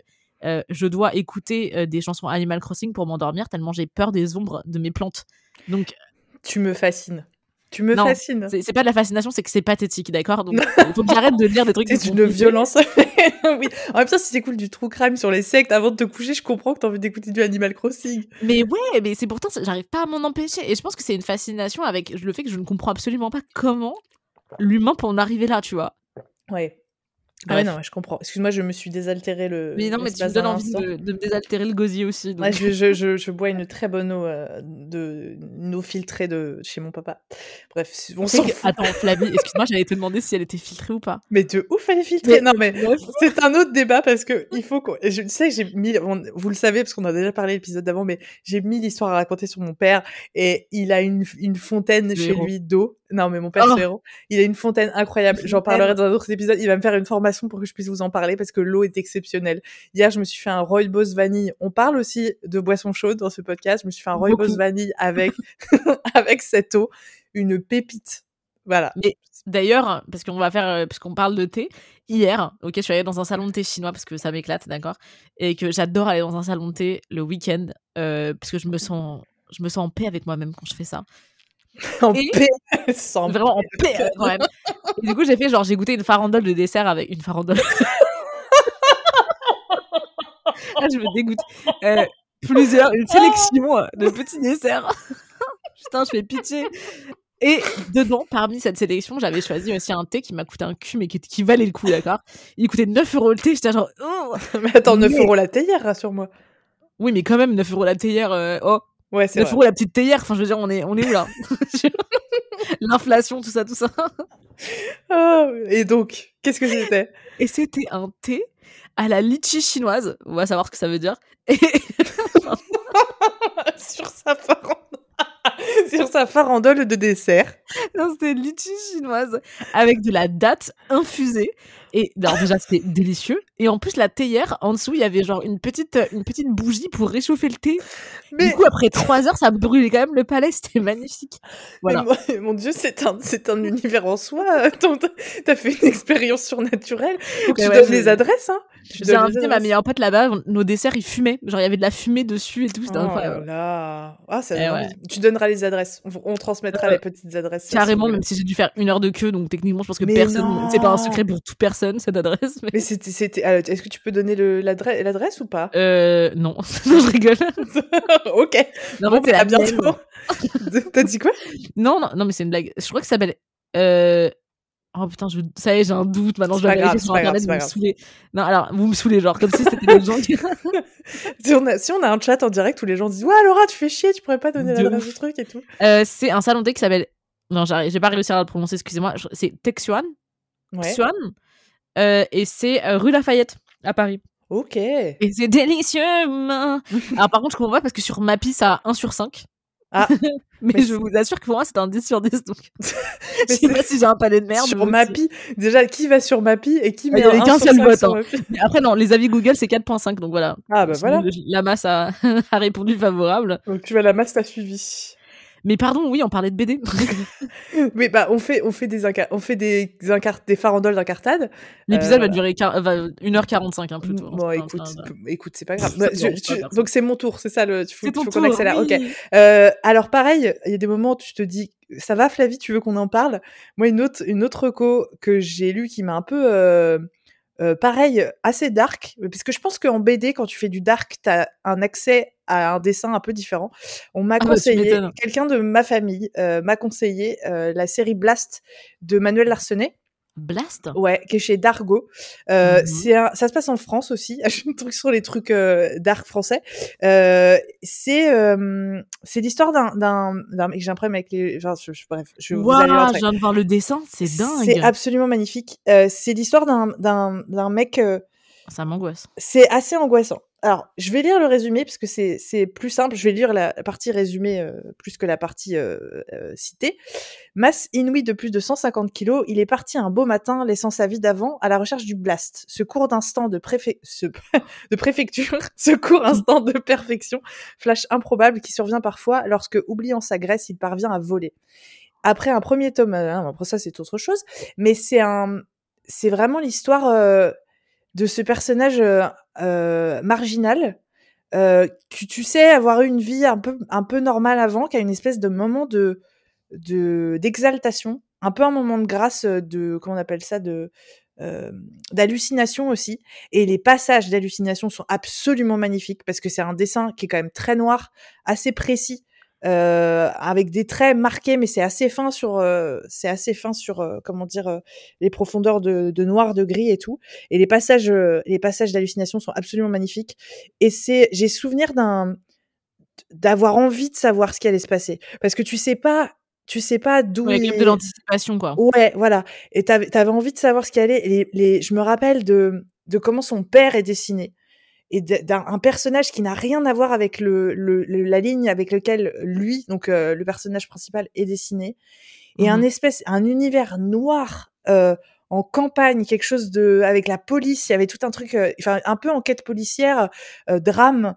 Euh, J'ai pas tout lu. Alors ça, c'est à savoir, je n'ai pas. Il y a cinq albums, je crois que j'en ai lu trois sur les cinq. réussi à lire ou parce que t'as. Parce que je pense que euh, on fait un petit trigger warning. Je pense que c'est quelque chose. Il faut être assez, il faut être assez ancré pour pouvoir lire ce genre de ce genre d'histoire Ah, parce ouais, que c'est c'est c'est noir, c'est profond euh, et c'est c'est un univers, enfin visuel qui est vraiment violent. Oui, Je pense que c'est pas la fin. Je veux dire, euh... j'ai revu les recommandations qu'on de ouf. Je pense que le trigger warning, il a été au début de l'épisode. meuf. C'est ça. J'avoue. On fera un épisode euh, cocon et chamallow à un moment donné. Oh, bah, on a déjà fait. Hein, J'avoue, c'est euh, vrai. J'avoue, c'est vrai. En fait, on, on est, nous, on est tout, on est tout terrain, nous. On est Nous, on autant fait fait du- la praline que psychopathe. donc en fait, franchement, ça devrait être le sous-titre de Overbooké. On est autant cucu la praline que psychopathe. Mais d'ailleurs, c'est drôle parce que du coup, j'ai tapé, euh, j'ai tapé le nom de la BD et on m'a recommandé immédiatement donc une BD qui est, ma foi, très classique, mais j'avais adoré à l'époque. C'est Mouse de Art Spiegelman. Ah, ça me dit rien. Euh. Pardon, alerte, alerte, alerte. Non, c'est pas possible. C'est la BD la plus connue du monde, j'ai l'impression. Alors, Elle est oufissime. Please. Alors, Mouse, en gros, ouais. c'est. Putain, je vais t'apprendre quelque chose, Flavie. Je suis choquée. C'est la première fois que ça arrive en 22 épisodes. Mais arrête tes conneries, attends. Non, je rigole. Je rigole. Mais en gros, c'est, euh, c'est, en gros, ça, enfin, c'est une sorte de reportage que fait Art Spiegelman. En fait, il me semble que c'est sa propre histoire. Alors, attends, j'ai des souvenirs vagues. hein. Et en gros, c'est des, c'est sur du coup les rescapés des, bah, des camps de la mort en fait. Euh, genre, euh, évidemment, enfin, c'est un récit de la Shoah en fait. Donc c'est très dur. Euh, voilà, donc euh, méga, méga. Enfin, moi, je me rappelle, j'ai pleuré de ouf devant. Mais en gros, bah d'ailleurs, ça a eu un prix Pulitzer. Hein. Genre, c'est archi gros, tu vois. Ah, mais attends, est-ce que j'ai galéré à trouver parce que j'étais en train de me dire c'est quoi l'orthographe de ce qu'elle vient de me dire? Ah, Mais ah, mais ouais, ouais, ah, Mais vois ah, pas mais oui, oui, je je l'ai pas lu, mais je vois ce que c'est, ouais, carrément. Mais ça- ah bah alors lis-le, hein, parce que bon alors par contre oui il est vraiment vraiment difficile, euh, vous vous doutez, mais en gros du coup c'est entre euh, du coup les, les juifs sont repré- représentés comme des souris Mmh. et euh, les bah du coup les nazis et enfin de toute façon la société allemande en général hein, j'ai l'impression étaient représentés comme des chats Ouais. euh, parce que justement ils représentaient cette euh, bah, cette atrocité hein, euh, et l'horreur des camps que d'ailleurs il ne faut jamais oublier hein. C'est pour ça qu'on en reparle aussi, c'est pour mal. ça qu'on en reparle aussi, parce qu'il faut toujours se rappeler que ces possibilités. Bref, je vais pas repartir dans un discours politique, mais Ouais. tout m'énerve en ce moment, politiquement parlant. Euh, mais en tout cas, genre, moi, j'ai trouvé que c'était tragique et c'est drôle parce que c'est, enfin, c'est ce qui m'a été recommandé euh, dès que j'ai, dès que j'ai mis euh, le nom de la BD. Ah, c'est rigolo et c'est faut savoir que Mouse ça a été publié en 1980 parce que je pensais que c'était plus récent, mais non, non, Et c'est bah moi aussi, mais 1986 en je l'ai- publication. moi, ce qui était génial, c'est que je l'ai lu à l'école, figure-toi. Mais non! Si, c'était ma prof qui m'avait, enfin, qui nous avait fait lire Mouse et je l'en remercie parce que vraiment, je pense que c'est quelque chose, je serais pas allée spontanément dedans. Mmh. Euh, surtout à mon âge. Et en fait, euh, putain, c'était incroyable. Vraiment, j'ai pas d'autres mots. C'était une expérience de lecture juste incroyable. Et Ah, euh, ça a l'air et d'être un univers de dingo aussi. Enfin, Ah ouais, genre non, mais euh, le visuellement dessin et est tout. euh. juste oufissime. Et j'ai très envie de le relire, tu vois, même si je sais que je vais pleurer et que je vais être dans un voilà désarroi pas possible. Ouais. Mais euh, c'est vraiment très très beau. Franchement, c'est c'est une expérience, c'est à lire. Vraiment, c'est à lire. Ah, c'est à voir. C'est à voir. Je, mais tu vois, je l'ai vu. Je suis sûre de l'avoir vu. Je l'ai croisé dans des librairies ou surtout dans des bibliothèques, je pense. Mais effectivement, c'est pas le premier truc auquel je pense. Mais moi, j'allais recommander autre chose qui sont euh, deux œuvres différentes, mais qui parlent de la Mhm. même chose. Euh, moi, j'avais été assez fascinée parce que j'étais beaucoup dans les librairies à ce moment-là. Euh, pareil, des, des, des, des événements assez forts. Il y a comme quand il y a eu les attentats à Charlie Hebdo. Ouais. Les gens qui sont les, les, les dessinateurs qui ont survécu à l'attaque ont vachement dessiné à ce moment-là parce que c'était je pense que c'était un moyen de un moyen de catharsis un moyen de sublimation de ce qui s'était passé pour eux et, et j'avais souvenir d'être beaucoup allé en librairie à ce moment-là et, et d'avoir croisé euh, deux bouquins qui m'avaient énormément marqué euh, de qui sont des romans graphiques les deux euh, bah, d'anciens de Charlie Hebdo c'était Mhm. euh, Luce euh, Catharsis de Luce Ouais. euh, qui est euh, qui a un dessin euh, qui a un dessin assez euh, assez assez avec des traits assez fins mais à- à- des fois il a des grands envolées avec euh, un truc avec beaucoup plus un petit prendre encre de Chine et tout ça. C'est assez magnifique. Euh, lui j'avais trouvé hyper puissant euh, bah, sur les attentats, sur ce, son, son, sa, sa résilience, sur par quoi il était passé après, euh, après, euh, après tout ça, après ces, ces horreurs. Et euh, j'avais énormément aimé aussi la légèreté de Catherine Meurice. Et j'aime beaucoup ce que fait Catherine Meurice. Si jamais vous avez l'occasion de découvrir ce qu'elle fait, c'est plus aquarelle, c'est plus, il y a une, un truc un peu sur la, sur la symbolique, sur la, la métaphore que je trouvais vraiment très très beau. Et pareil sur quel, qu'est-ce que ça a été pour elle de vivre euh, ce, cet attentat-là. Et les deux sont, si vous avez envie de vous pencher sur le sujet, parce que je trouve que c'est un peu comme ce que tu disais sur Mouse, je trouve que dans le dessin, tu as autre chose qui se raconte, et je trouve que les deux, euh, si vous avez l'occasion de les lire, ils se trouvent très facilement, je pense, euh, sont vraiment magnifiques. Et je sais que Catherine Meurice a fait un autre, euh, une autre BD euh, il y a pas très longtemps. Euh, qui s'appelle Les Grands Espaces, qui est sur la campagne, que moi j'ai adoré aussi, sur euh, sur euh, son besoin de campagne et tout ça. Enfin, c'est voilà, si vous avez l'occasion, c'est Ça a l'air plus doux. Ouais, c'est sympa. Ouais, ouais, ouais, tu vois. Si voilà, je Ça fais, je, je trouve, je, je, je propose une sortie d'autoroute si vous en avez marre avec le trauma. Passez chez Catherine Meurice parce qu'elle fait autre chose aussi. mais voilà, bref, si vous avez l'occasion, c'est les deux Bah non, je mais pense à. c'est- c'est très intéressant parce que tu vois, genre, même là, j'étais en train de me dire, parce que tu sais, euh, forcément, euh, enfin, tu vois, genre, moi, j'ai quelques autres recommandations, mais j'en ai surtout deux en favori, Ouais. tu vois. Et je me disais, mais waouh, je réfléchissais à l'histoire et je me disais, mais wesh, on a vraiment, on a fait le, le, le- la ribambelle de déprime et de. oui, c'est Enfin, vrai. tu vois. Et euh, bah, du coup, je vais te présenter un autre et je, je vais aussi te lire le synopsis parce que je pense que je peux pas le dire de meilleure façon que le synopsis. Tellement c'est des histoires, encore une fois, je ne sais pas comment j'ai lu ça quand j'étais gamine. Genre, vraiment, c'est honteux. Euh, mes parents, qu'est-ce qu'ils foutent. Où étaient tes parents? Où Bah étaient-ils écoute, ils m'en achetaient, c'était eux qui les achetaient. Donc, ils se sont dit, oh tiens, c'est des dessins, ça peut pas faire de mal. Euh, J'avoue. alors du coup, thème, serial killer, complot, fugitif. Voilà, hop, on est dedans, direct. Mhm. Ça s'appelle Monster. Ouais, ouais, ouais. De Naoki Urasawa. Qui. Attendez, Naoki Urasawa. Ah, mais attends. Attends, attends, c'est pas lui qui va aussi. Ah oui, non, attends, si je connais. Ah oui, ça Mais si c'est lui qui a fait 20th Century Boy et j'ai jamais compris ça. Eh, mais tu vois, il fallait que tu le découvres maintenant. Mais c'est une blague. Donc en fait, je suis juste une grosse fan du même auteur, c'est ça? Waouh! Mais OK, c'est pas non, mais très Comment ça, bien. j'ai jamais reconnu le style? Mais je suis une tarée, moi. Bon, après, Non. pour ma défense, Monster, je l'ai lu beaucoup plus tard. Donc, OK. voilà. OK. Enfin, beaucoup plus tard. Non, j'abuse, j'avais enfin, j'étais un peu c'était un peu plus tard, c'est tout. On s'en fout de cette, heu Non, non, non, non, c'est très bien, c'est très bien, Merci, très bien. merci. Non, c'est gentil, Avec plaisir, toujours là pour toi, forever. Alors, je vous raconte l'histoire qui, du coup, est une un synopsis que je vais lire, mais attachez-vous les ceint la ceinture parce que c'est vraiment une sorte de dilemme psychologique, d'accord? Attachez-vous les ceintures, une. je c'est que tu as dit: «Attachez-vous les seins de la ceint les seins de la ceinture». Les seins de la Ce ceinture, que oui, je trouvais très bien. Heu, aussi, je tiens à dire que j'ai vu, heu, l'animé qui a été adapté en 74 épisodes, d'accord? Mmh mh. Voilà, tout va bien. Donc, l'histoire débute en Allemagne en 1986, toujours, à l'Easter Memorial Hospital de Düsseldorf. Kenzo Tenma, le personnage principal, est un jeune neurochirurgien japonais aux compétences hors normes. Il est fiancé à Eva Heinemann, la fille du docteur de l'hôpital, et il est destiné à une brillante carrière. Pourtant, un jour, il refuse de donner en priorité ses soins au maire de la ville et préfère opérer un garçon blessé d'une balle dans la tête, arrivé à l'hôpital juste avant le maire. La sœur jumelle du garçon, très choquée, est elle aussi hospitalisée. Leurs parents adoptifs viennent d'être assassinés sauvagement chez eux.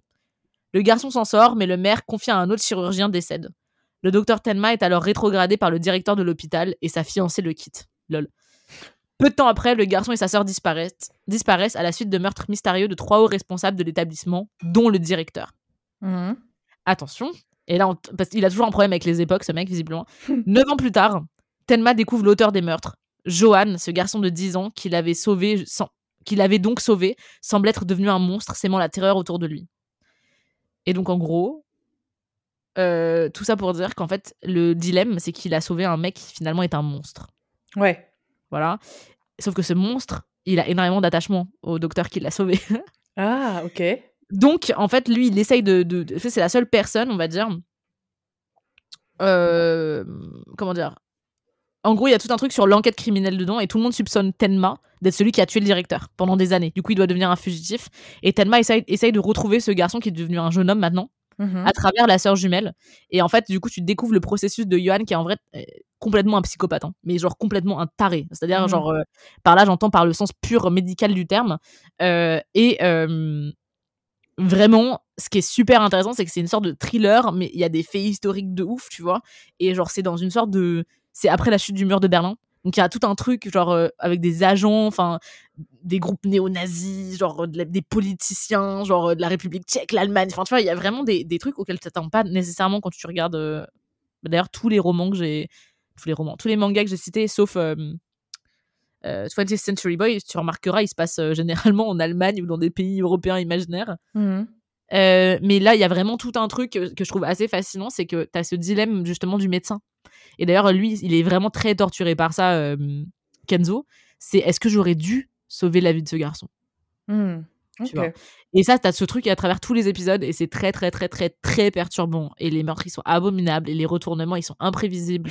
et t'as le cœur qui bat quand tu le lis et tu te dis genre, oh, mais non, c'est pas possible qu'il ait fait ça. Et si, il a fait ça parce que c'est le monster. Oh putain, mais je connaissais euh, le visuel et tout, je vois très bien ce que c'est, mais j'ai jamais regardé. Mais tu sais, t'as, t'as le truc de loin, tu fais, Hmm, est-ce que je vais y aller ou pas? Bah, moi, je t'avoue que c'est, je trouve que c'est beaucoup plus difficile que 20th Century Boy. Mhm. tu vois. Après, c'est un gros classique. hein. Franchement, Monster, c'est vraiment, vraiment un classique euh, du manga, euh, qui en plus est très qualitatif. Hein, D'ailleurs, tu sais, je mentionnais tout à l'heure hein, le truc avec les meurtres, le justicier, machin. C'est Death Note que tu as dû entendre Ouais. aussi. Carrément. Death Note, bah, que je regardais tous les jours avec mon père, un épisode. Euh, J'étais accro. Putain, mais maintenant que je regarde le dessin de Monster, je me demande comment j'ai pu ne pas comprendre que c'était la même chose que 20th Mais tu sais, il faut que tu le... En fait, c'est à un moment donné, les choses se relient à l'intérieur de toi, ils font, mais non Tu vois? Non, mais je suis aveugle, hein, c'est tout, il y a aucune excuse, genre vraiment. Non, mais ça va, tout va bien. Ah, je m'épuise. Mais oui, non, non. Death Note, franchement, euh, aussi, c'est un classique. Si tu l'as pas vu, Death Note, c'est. Non, faut que tu le regardes. Bah non, là, mais par- tu là, vois, par contre, aucune excuse. Non, mais j'ai aucune excuse parce que parce que c'est très accessible surtout. C'est-à-dire, genre, enfin, tout, tout est possible, tout est, à, tout est à portée de main, tu vois. Mais je te conseille l'animé, du coup, pour Death Note, pour. euh, Ouais. Pour Ouais, un ouais. côté euh, sus- enfin parce que y a, ça finit toujours du coup tous les épisodes euh, de 20 minutes ils finissent avec un suspense genre t'as envie de, te- de pleurer tellement tu veux la suite Hmm. Euh, et en plus c'est sur Netflix Mais oui, j'ai vu que c'était. En fait, je, je sais que mais il y en a plein. Il y a plein d'animés très très chouettes sur Netflix et qui ne sont pas, tu vois, des portes, des portes ouvertes. Tu m'ouvres des portes et je pense qu'effectivement, à un moment donné, je vais me dire, Hmm, je vais y aller quand même. Je vais y aller, tu vois. Moi, honnêtement, Mais je pense heu qu'il y y a un moment, je vais devoir te forcer à au moins regarder 1 ou 2 épisodes pour, heu, la bienséance, l'obligation des choses et je te promets de lire plus de BD. Je te mets avec un grand bon plaisir. Si on on peut finir sur un truc, fun un peu plus Funky Town? Allez, vas-y. une dernière truc. Je quand tu as parlé de monstres, un une BD que j'ai très envie de lire, qu'on m'a beaucoup conseillé, qui a eu plein de le grand prix de la critique à Angoulême en 2019, c'est Moi ce que j'aime, c'est les monstres d'Émile Ferris. Heu, Pourquoi ça me dit quelque chose? c'est c'est une en fait, ça a été dessiné au au stylo bic. C'est un truc elle est Oh! énorme, le truc fait genre 500 pages, c'est un truc de. J'ai commencé à le lire et faut que je le lise parce que c'est l'univers est Waouh! juste incroyable et je Je pense que ça regarder, c'est ça incroyable. je suis sûre que ça va te plaire Laura. C'est genre pile Ça ta came, je pense. peur meuf, franchement, ça les Mais dessins, ils me font méga ouais, flipper. surtout que tu m'as dit que tu avais peur des monstres. Donc, Ah, sais, mais on on va on va le lire ensemble, tu sais, comme les Où est Charlie? ton truc Tu funky genre, non, c'est pas ça, Tu pas ça. Non, non, c'est pas c'est pas ça, c'est pas ça. Je fais parenthèse. Heu, très connu en dans le milieu de la BD, moi, c'est typiquement mon genre d'humour, mais je pense que peut-être tu connais, heu, Laura, c'est Fab Caro, Fabrice Caro. Pas du Qui tout. tu connais pas? Oh putain, c'est un moi, c'est genre ma came. Moi, je suis très, heu, second degré, mais un second degré absurde. Hem, J'adore aussi. la plus connue la plus connue de ces BD, c'est Zai Zai Zai Zai, peut-être tu en as entendu parler? Mais non, pas du tout. C'est moi, c'est mais genre ma came puissance 1000. Zai Zai Il Zai. a aussi Ah! fait les le discours qui a été adapté au cinéma avec Benjamin Laverne il y a pas très longtemps. Ouais. Ça Zai Zai Zai tellement pas que bien Laverne en plus. de quoi? Je sais pas pourquoi ça m'étonne pas que tu aimes bien Laverne Ah bah, c'était c'est je suis fan, je suis une Je grande sens que tu as fan. un crush, ça m'énerve déjà. je sens que tu as un crush, ça m'énerve. Je raconterai, mais j'ai reçu un un message de Benjamin Laverne, Pardon? pour mon anniversaire. C'est une histoire que je c'est une histoire que je Que raconterai. gardes sous le coude. Que je garde sous le coude. J'ai plein en fait, il va falloir qu'on fasse un truc sur les peut-être, heu, les biographies d'acteurs, les trucs, enfin, tu sais, les Alors les trucs du milieu, enfin bref. Je tiens juste à dire que ce qui est ce qui est chouette, c'est que Zai Zai Zai, il fait 72 pages, donc si vous avez un Ah problème ouais. à la fin de l'année pour atteindre un un reading goal, bah Franchement, ça va vite. Zai Zai Zai Zai pour vous pour vous bon, bah, on est à la fin de l'épisode. Heu, pour vous raconter l'histoire, heu, c'est, dans un monde où, heu, oublier sa carte de fidélité dans un dans un dans un magasin, c'est, heu, synonyme de de de peine, heu, genre de grosse peine de prison. Et c'est l'histoire d'un type qui arrive à la caisse d'un supermarché, qui se rend compte qu'il a pas sa carte de fidélité et qui part en fuite parce qu'il veut pas se faire avoir par les flics. Et en gros, c'est, heu heu, tout tout ce par quoi il va passer, heu, dans sa tête avec, heu, les gens, heu, les journalistes qui parlent de lui parce que c'est un fugitif, heu, numéro 1, heu, genre, per persona heu, persona non grata et tout ça. Il veut, contacter ses filles parce qu'il a des filles, il sait pas quoi faire et tout ça. C'est à mourir de rire Ça a l'air tellement bizarre, mais je suis assez fascinée. et heu et vraiment genre c'est c'est un classique, heu, c'est un classique de BD française. Si vous aimez ce genre d'humour un peu absurde, il y a plein de passages. Alors, fa faut savoir que Fab Caro adore les romans photos. Il adore Oh, faire des parodies de romans romans photos. et il a plein Oh! franchement, il a fait plein de ses bouquins Mais qui sont des des parodies de romans photos, des Formica, ça me donne ça me donne aussi un peu envie là. Ah mais Je regarde la franchement, couverture, regarde regarde son listing, tu peux les lire très vite parce qu'en général, c'est des courts bouquins. Heu heu, il y a putain, comment il s'appelait comment il s'appelle ce bouquin? Attends, je vais te le trouver. Un truc qui est, heu heu, Et si l'amour s'était aimé, qui est très, très drôle aussi. Heu, ah non, vraiment, c'est moi, je je j'adore ce genre d'humour. Si tu aimes les si vous aimez les romans photos et vous aimez les parodies de romans photos, c'est pile votre came. Vraiment, Ah moi tu un me connais, hein, je suis toujours très acheteuse en plus de ce genre de choses eh ben, heu go go for it et Formica, ouais, je pense que c'est très bien aussi. Mais je sais qu'il y a un un truc précis, il y a une un bouquin précis qui est effectivement que du roman photo parodié et heu, c et vraiment sur Goodreads. découvrez ce type parce que franchement, ça m'étonne pas qu'il ait autant de succès parce que c'est vraiment un humour particulier. Moi, c'est vraiment si vous avez envie de vous marrer de de d'absurde, de dire: «Mais qu'est-ce qu'il est con, c'est tellement drôle». Franchement, c'est Moi, c'était Boulet qui me faisait ça. Boulet? Ouais, Boulet? c'est Boulet, non? Attends, comment l'auteur de BD c'est Boulet? Attends, attends, tu me fais faire un avoir un doute. Si, si, Boulet, si, si, un si, si. un ancien amoureux qui d'ailleurs écoute ce podcast lol, heu, Bonjour l'ancien amoureux. qui, heu, m'avait acheté des tomes Boulet d'ailleurs, enfin je sais pas s'il me les avait achetés d'ailleurs, peut-être que je te les dois, excuse-moi. Heu, je les ai jamais rendus en fait. Oh le Oh zut, c'était gênant. Heu, quand je tape Boulet sur Google Images, j'ai une photo de l'auteur Boulet et de Boulet prisonnier, donc je pense que c'est ça ne suffira pas. Mais heu, non, non, il avait des putains de carnets, genre, tu sais, il a fait des trucs genre, hem, Ragnarok déjà. Ah OK. Ah oui, ça me dit Heu, quelque chose. mais je sais pas pourquoi Boulet, j'avais trop un un d'elle, genre je trouvais hilarant. Il a fait un truc qui s'appelle Notes. Ouais. Ça te dit rien? Non. Un? Boulet Boulet de nom, oui et son dess son dessin, ça me dit quelque chose, mais je tu vois? Franchement, j'avoue, moi je trouve que c'est archi drôle, j'étais morte de rire. Bah d'ailleurs au même stade que l'Arabe du futur, tu vois? Je trouve que c'est typiquement bah l'Arabe du futur, c'est hilarant, d'accord? La meuf, elle sort trois références de livres et elle se les lâche pas. Genre, ouais, l'arabe du futur. je suis une experte en BD. Oh bah, Laura, non, ça va, tu as prouvé tes capacités à parler. Après, tu parles souvent des mêmes auteurs. Ça, c'est un autre problème.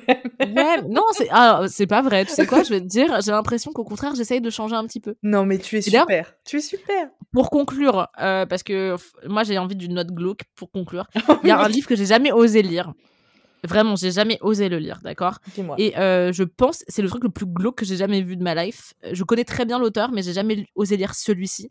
Et ça s'appelle Spiral de Junji Ito. Si vous voulez googler pour faire de beaux rêves cette nuit. Oula euh, Spiral, voilà, qui est un seinen qui, euh, oh j'arrive toujours pas à comprendre véritablement. Euh, voilà. Ah, ah. Et ça m'angoisse légèrement. Et en fait, c'est tout un truc avec une. ils sont obsédés par l'observation des choses qui se transforment en spirale. Euh, oh, voilà, comme une malédiction. Faut pas être euh, des gens Moi, j'ai un petit côté tripophobe. Ah, tu dis tricophobe ou. Ah non, euh, tripophobe. Oui, si, tripophobe, si, t'as raison. et euh, c'est absolument abominable, mais j'ai très envie de lire en fait. Et je suis très curieuse, mais tu sais, je te dis, j'ai peur des monstres en fait. Et là, euh, on est plein dedans. Enfin, ah plein bah, dedans. On est plein, on est plein, on est plein dedans. Et je, pareil, on va jamais finir cet épisode. On va se rajouter des références. Si vous aimez les films d'animation, moi, je suis une grande fan de films d'animation. Faudrait qu'on fasse un épisode sur ça. Hein, de ouf. Moi, je suis chaud quand tu veux. Le Enfin bref, il est prévu. Maintenant, c'est bon, il est noté. J'ai vu un, un film qui m'a terrifié, mais qui est absolument génial. C'est Peur du noir. Je sais pas si Peur du noir? Ouais, Peur du noir de euh, de, de, de, de, de Attention, Google, Google, Google. Google, Google, J'arrive, j'arrive. C'est peur du noir. Et c'est, en fait, c'est un, c'est un film ah, merde, choral. Phobie. Euh. C'est un, un, un, c'est un film euh, choral de plusieurs dessinateurs et il y a des trucs dedans, mais. Oh, mais ça me dit grave quelque chose. il est noté 2,6. Je ne sais pas comment c'est possible parce qu'il est oh, mais vraiment ça fait génial. franchement, par contre, ça me fait flipper. Ah oui, non, c'est flippant. par contre, c'est flippant. C'est flippant. Vous avez euh, euh, Charles Burns qui est connu dans le milieu de la BD aussi, moi que je commence à découvrir. Euh, des, enfin, des gens incroyables, des gens. Oh là là, ce film est excellent. Un ensemble de courts métrages traitant de la peur du noir. Bah déjà que moi j'ai peur du noir, laisse ton max. Hein, Mais si des les gens bruits inexplicables qu'on entend la nuit en fond dans une chambre close. Oh non. non c'est moi j'ai, je suis, je suis fan de. Mais tu sais, par contre, moi je suis méga angoissée. Il y a un film qui est sorti d'animation qui a eu plein de prix là il y a quelques années, avec une main qui marche toute seule là. Oh putain, j'adore ce film, j'ai pleuré. Ah, moi, j'ai pas pu le voir jusqu'à la fin. Euh, comment ça s'appelle? Ah, J'ai cherché, mon... cherché mon bras, j'ai cherché ma main, j'ai cherché. J'ai perdu mon corps. J'ai perdu mon corps. Voilà. Et euh, voilà. donc voilà, voilà. on finit. J'aime bien cet épisode qui fait OK, on finit sur des trucs super flippants. Regardez si vous avez envie. Bisous, bonsoir. non, en vrai de vrai, bon, voilà, ça a duré archi longtemps, mais moi j'ai adoré faire cet épisode. Ouais, euh, c'est passionnant. Euh, on découvre. Ouais, on a appris plein de trucs. Ouais, on était trop excited genre aujourd'hui. Ouais, et puis je pense qu'on a effectivement appris plein de trucs l'une de l'autre sur nos univers un peu plus noirs. Notamment qu'on a des problèmes. voilà.